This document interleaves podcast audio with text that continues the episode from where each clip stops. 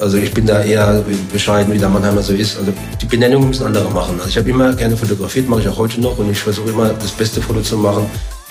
Er gehört zu den größten Fotografen der Welt, aber er ist trotz aller internationalen Erfolge seiner Heimatstadt Mannheim immer treu geblieben. Horst Hamann ist mein Gast bei Mensch Mannheim und darüber bin ich richtig glücklich. Und er verrät uns jetzt, was er gerade in Mannheim demnächst so vorhat. Herzlich willkommen bei Mensch Mannheim, lieber Horst Hamann. Dieses Gespräch haben wir sehr, sehr spontan entschieden. Wir sind uns über den Weg gelaufen und wir haben gesagt, komm, das machen wir jetzt aber ganz schnell. Ich finde es toll, dass Sie spontan Zeit haben. Ja, es hat so eine New York-Note, diese Schnelligkeit und diese Spontanität passt in mein Weltbild. Sie haben zu Mannheim ein ganz besonderes Verhältnis, weil Sie sind ein klassischer Mannheimer, Sie sind hier geboren, aber Sie waren über Jahre eigentlich immer weg und trotzdem haben Sie diese Stadt Mannheim nie aus den Augen verloren. Wie kommt denn Ihre Mannheim-Liebe zustande? Also als geborener Mannheimer hast du eine Grundliebe für deine Stadt, äh, aber es hat mich natürlich auch über diese, dieses Fernweh, diese Sehnsucht, über diese fotografische Sehnsucht nach außen getrieben oder in, in die Ferne getrieben und dort habe ich sehr viel gelernt und das Gelernte oder die Freunde, die ich da gefunden habe, habe ich versucht wieder mit zurück nach Mannheim zu bringen. Fotografen gibt es wie Sand am Meer, wenn ich das mal so sagen darf, aber es gibt nur einen Horst Hamann und das hat viel mit den Verticals zu tun, für die Sie berühmt geworden sind. Jetzt müssen Sie mal erklären, wie kam diese spezielle Form der Fotografie zustande? Oh Gott, das ist äh, eigentlich eine, längere Geschichte. Ich versuche es mal so knapp wie möglich zu machen. Ich habe in den 80er Jahren in Köln eine Ausstellung besucht äh, bei Galerie Kicken und da gab es Panoramafotos zu sehen von einem Klaus Kienhold, den ich bis dahin nicht kannte. Äh, da hat es mir die Schuhe ausgezogen und den, den, Fotografen bzw. Architekten habe ich dann besucht in München, habe ihm äh, das Gehirn äh, ausgelutscht sozusagen, habe ihn gefragt, welche Kamera er benutzt und er benutzte genau diese Kamera, die es dann später äh, gebraucht äh, über irgendeine Zeitschrift gab und ich habe die dann gekauft. Wann war das? Das war so Anfang, Mitte der 80er Jahre. Da, wie alt waren Sie da?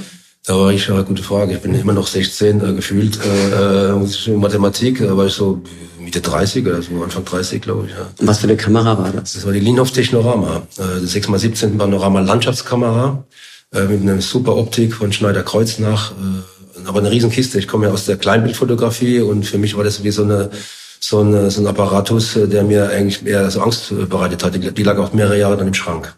Aber Sie waren vorher schon Fotograf? Das wusste ich nicht. Selbst als meine Frau kennenlernte, wusste ich nicht, was ich sagen soll. Ich Fotograf bin. Ich habe immer fotografiert. Also ich durfte mich in Deutschland nicht Fotograf nennen. Da gab es ja Meisterprüfung, keine Ahnung. Ich bin Autodidakt. In der ersten Stunde mit elf angefangen zu fotografieren in Mannheim-Lindenhof und habe mir alles selber beigebracht durch Fehler machen und durch, äh, durch Ausprobieren. Und womit haben Sie vor der Fotografie Geld verdient? Äh, ich habe immer nur mit Fotografie Geld verdient. Ja, gut, mit, äh, in der Wurstfabrik. Ich habe Sommerjobs gemacht, Briefträger. Ansonsten habe ich äh, versucht, mit der Fotografie meinen äh, mein, mein, mein, mein, mein Unterhalt zu bezahlen. Also ich habe ja auch Fußball gespielt, ja, auch war fast halt professionell damals. Und wenn ich verletzt war, habe ich dann halt die Bilder von der Bank von den Kollegen gemacht und habe wieder verkauft. Also es gab immer entweder Fotografie der Fußball und irgendwie kam immer was rein. Erinnern Sie sich noch an das erste Foto, mit dem Sie Geld verdient haben? Boah, das ist eine gute Frage.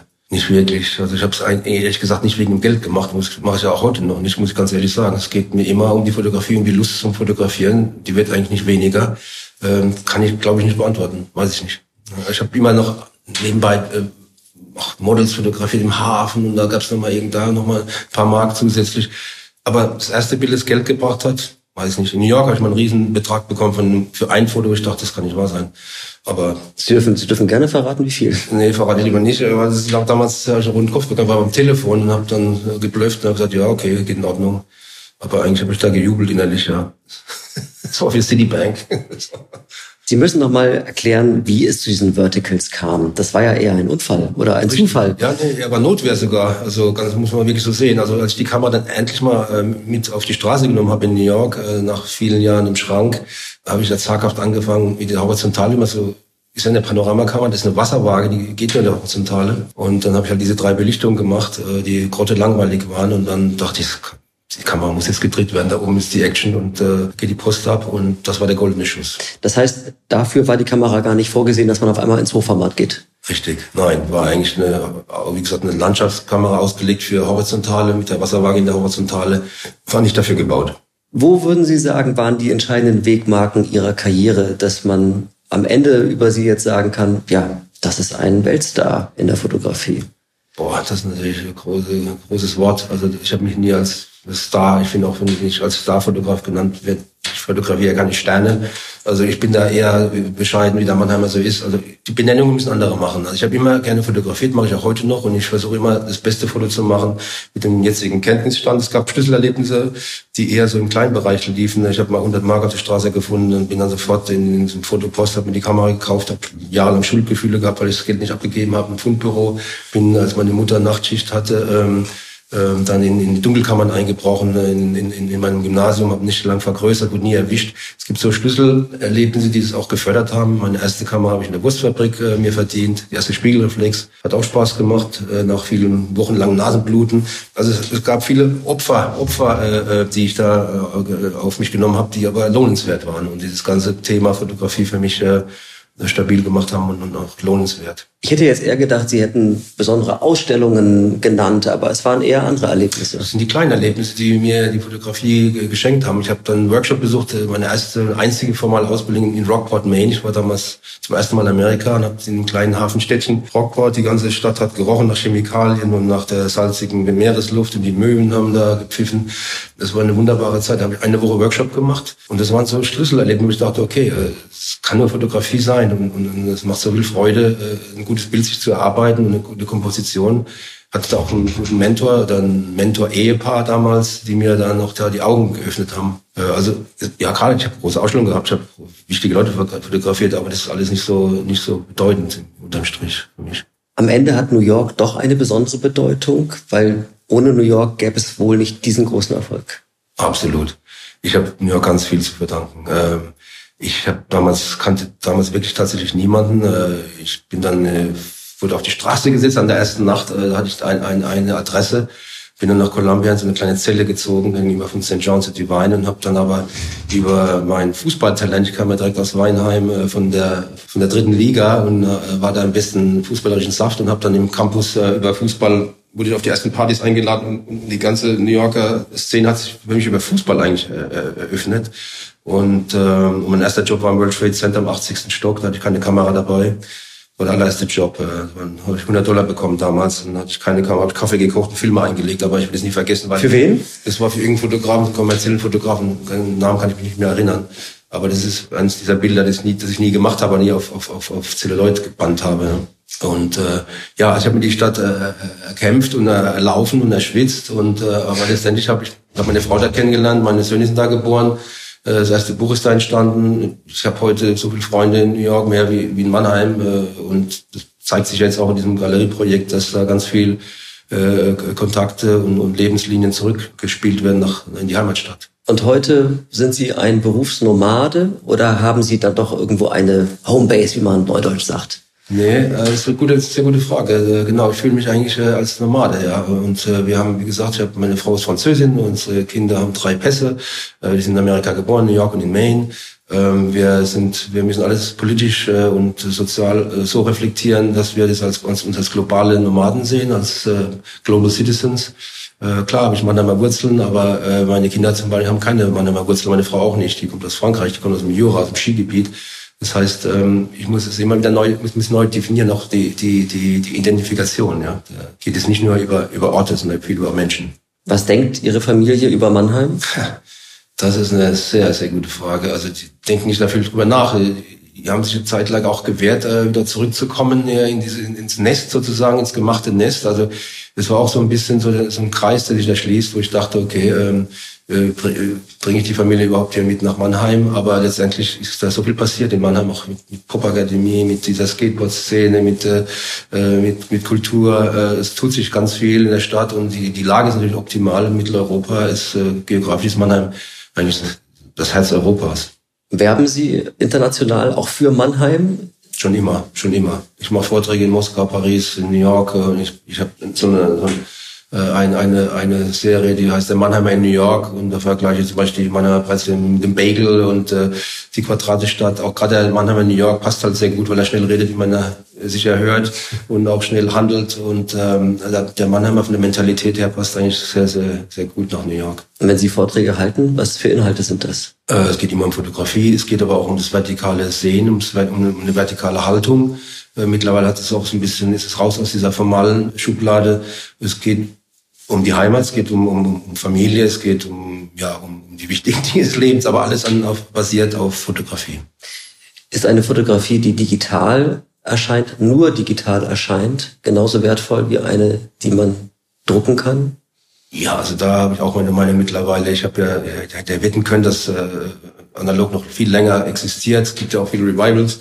Ich habe auch, äh, musste auch digital annehmen als, als, als, als Werkzeug. Ähm, äh, für mich ist ein gutes Foto immer ein gutes Foto. Egal wie es entstanden ist, es wie bei dem Fußball, wenn der Ball über der Linie ist, ist es ein Tor, dann zählt es als Tor. Ähm, egal wie schön, ob es ein Winkel geht oder nur über die, über die Linie rollt. Ähm, aber ein gutes Foto ist immer ein gutes Foto. Ja, äh, das äh, muss, muss hängen bleiben. Das, man kann sich ja selbst mal befragen, wenn man beim Arzt äh, Magazine blättert. Es gibt so viel äh, Haribo äh, Überflutung, äh, dass du bei einem guten Bild immer hängen bleibst, automatisch. Wir haben ja nicht so viel Zeit miteinander. Wir müssen aber zwei Themen unbedingt nochmal abhandeln. Und zwar Ihr besonderer Draht zu Mannheim momentan. Es gibt zwei interessante Projekte, die Sie jetzt öfter nach Mannheim führen. Das eine hat mit dem Palazzo zu tun, das andere mit der Buga zu tun. Aber fangen wir doch mal mit dem Palazzo an. Ja, eigentlich sind es drei Themen. Also das, das wichtigste Thema ist tatsächlich die, die Galerie, die diese Heimatstadt und die Wahlheimat verknüpft. Das ist eigentlich das Hauptthema, das mich zurück nach Mannheim geholt hat. Äh, als, äh, als Nebeneffekt äh, kam natürlich jetzt auch über meinen Bruder die, den Kontakt zu Palazzo zustande äh, wo es auch um Fotografie geht und um, äh, um eigentlich eine Verbesserung der, der, der neuen Stadteinfahrt, äh, wo ich absolut äh, ähm, versuche mitzuhelfen, um da eine Bildsprache zu, zu konzipieren, die, die man nicht äh, auf der ganzen Welt findet, sondern auch dann in Mannheim sagt, okay, hier, hier hast du was ganz Besonderes. Also um es mal zu konkret zu machen, ist es eine Art Fotowand, die man sich vorstellt? Richtig, richtig. Wie ein gefaltetes Panorama über 120 Meter. Ähm, findet man so nicht. Ich bin auch ganz viel auf der Welt unterwegs, habe sowas noch nie gesehen. War basierend auf der Idee von einem äh, wie eine Art Daumenkino oder so ein Stop-Motion-Kurzfilm, äh, der sich ja in einer man fährt ja auf der Autostraße mit circa 70, 80 Kilometern an dieser Wand vorbei und hätte man so eine Art Bewegungsablauf bekommen. Äh, jetzt haben wir das ein bisschen weiterentwickelt, aber es bleibt bei dieser 120 Meter äh, äh, bei dem Bildband, ein, ein, im Grunde ein Open-Air-Bildband ja, oder ein horizontales Kino, kann man auch so sehen. Ja. Und wann das kommt, das, das sollte jetzt bald kommen, hoffen wir. Da hoffen wir dann auf die Unterstützung der Stadt und ein, ein paar Experten, die das auch noch irgendwie absegnen müssen. Aber ich denke, ähm, ah, ich wäre froh, äh, als Stadtvater äh, so, so, so, eine, so eine Entree zu bekommen. Ja, also das ist sicher eine, eine ganz große Besonderheit und es wird auch Mannheim ein bisschen eine zusätzliche Strahlkraft verleihen, weil es beim Rausfahren oder beim Reinfahren äh, immer anders aussehen wird. Also wir sind gespannt, wenn es entsteht. Noch sind wir in den Planungen, was wir so mitbekommen. Genau. Und wir äh, werden uns da auf dem Laufenden halten. Davon gehe ich mal aus. Das ist das eine Projekt. Und das andere hat jetzt natürlich ganz viel damit zu tun, dass Mannheim sich über die Buga ja auch weiterentwickeln wird. Und da ist ein Buchprojekt geplant. Richtig. Ich bin ja das, der vertikale ähm, schwere Nöter. Äh, wir haben jetzt die New Yorker Freunde gerade beim, beim Abflug von der Woche erzählt, ich soll mir jetzt die Butter nicht vom Brot nehmen lassen. Ich bin so ein bisschen wie die Rolling Stones. Ich möchte nicht immer das gleiche Lied singen. Äh, aber bevor es andere schlechter machen, mach es lieber selber. Ich habe es in den letzten Jahren über zehn Jahre äh, eine, wunderbare Sammlung über Mannheim, über die Heimatstadt, vertikal bekommen.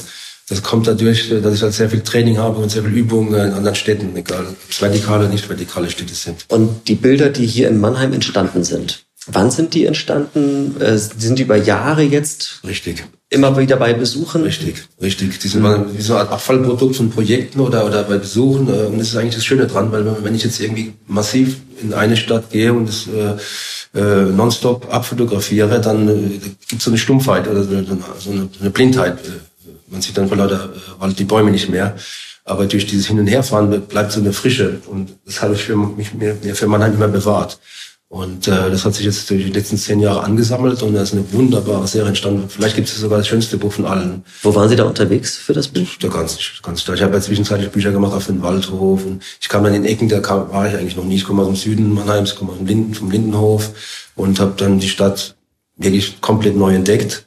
Im Hafen, es gibt so viele schöne Plätze, so viele interessante Plätze, so viele, äh, viele Gesichter in Mannheim, die ich versuche diesen, diesen Bildband jetzt zu vereinigen und jetzt ist natürlich ein guter Zeitpunkt, da mit der Buga das auch öffentlich zu machen. Also zur Buga soll das Buch spätestens erscheinen? Genau, weil da jetzt zum Panorama mit habe ich ja fast alle Bücher gemacht bisher und wir arbeiten da immer eng zusammen und äh, unterstützen uns da auch gegenseitig und äh, ohne die zum Panorama wäre das auch gar nicht möglich. So so, so eine Visibilität zu bekommen, noch äh, Mannheim damit zu unterstützen, ehrlich gesagt. Auch darauf werden wir uns freuen. Es sind alles Verticals. Alles Verticals, ja. ganz genau, ganz genau. Also es wird äh, ein vertikaler Bildband werden. Und zwar, es gab ja schon mal einen vor etlichen Jahren, äh, habe ich schon mal erwähnt, ja, da war ich nicht ganz so stolz drauf. Es war so ein bisschen Schnellschuss. Ich bin auch froh, dass der Band vergriffen ist. Also der wird wesentlich schöner als der letzte. Und äh, da freue ich mich auch drauf. Herr Hamann, ich bin äh, sehr glücklich, dass Sie so spontan Zeit hatten für diese Aufnahme. Äh, sie ist von der Qualität daher auch jetzt nicht so perfekt geraten, aber dafür habe ich den perfekten Gast und das ist ja entscheidend. Aber ein Abschlussformat, ich habe Sie gewarnt, habe ich trotzdem die berühmten drei Sätze. Ich fange an mit dem ersten Satz. Mein bestes Foto. Ja, das beste Foto habe ich nie gemacht. Das habe ich Ihnen jetzt sogar schon verraten. Das war im World Trade Center und das hatte, da hatte ich keine Kamera dabei. Und das ist eigentlich das Bild, das mir aus New York am, am längsten nachgeht und das ich auch nie ver, vergessen werde. Die beste Location für Fotos ist in das ist immer die nächste. Ich bin, ich freue mich auf jede nächste Location, ob das der Wasserturm ist, der Central Park. Äh, ich bin immer neugierig und das ist immer die schönste Location, die nächste. Und der dritte Satz. Ein Motiv, von dem ich immer noch träume, den Wunsch erfülle ich mir, weil ich morgen sitze ich im Flieger nach, nach Rio de Janeiro und weiter nach Brasilia auf den Spuren von Oskar Niemeyer. Davon träume ich seit 30 Jahren und auf dieses Foto freue ich mich äh, riesig mit allerdings eine Serie werden, hoffentlich. Es werden also ein paar mehr Fotos aus, genau. aus Brasilia, aus ja, der besonderen ja, Architektur. Genau, weil Einzelschüsse habe ich auch noch nie interessiert, ist nur als abschließendes Wort. Äh, mich interessiert immer die Serie, immer die, die, die Betrachtungsweise an der, Gesamt, an der gesamten Strecke. Und da zeigt sich schon die Kraft einer, einer, einer, Bild, einer Bildstrecke. Darf ich dann doch noch eine Frage hinterher schieben? Schwarz-Weiß ist immer die bessere Alternative zum, zur Farbe? In meisten Fällen. Also unser Sohn Matteo zum Beispiel, äh, der ältere Sohn, der fotografiert Farbe, der kann so schön Farbe sehen, der ist wie ein Maler. Ich bin eher aus, komme aus der Schwarz-Weiß-Schule, kann aber diese, diesen Schalter umlegen. Also wenn ich jetzt über nach New Jersey fahre und dann über den Hudson drüber, drüber, dann geht alles äh, mehr in die Farbe. Aber New York ist absolut Schwarz-Weiß. Ich, ich sehe am besten in Schwarz-Weiß. Lieber Horst Hamann, das war eine große Ehre für mich und für den Podcast Mensch Mannheim. Vielen Dank. Danke für die Einladung und danke für auch für Ihre Spontanität. Und das war Mensch Mannheim. Eine etwas andere Folge diesmal, aber es hat total Spaß gemacht. Ich hoffe euch auch und wir hören uns in zwei Wochen wieder bei Mensch Mannheim. Wie immer gilt, schickt mir Feedback, Ideen für weitere Folgen am besten an podcast.marmo.de. Bis dahin, euer Carsten Kampholz.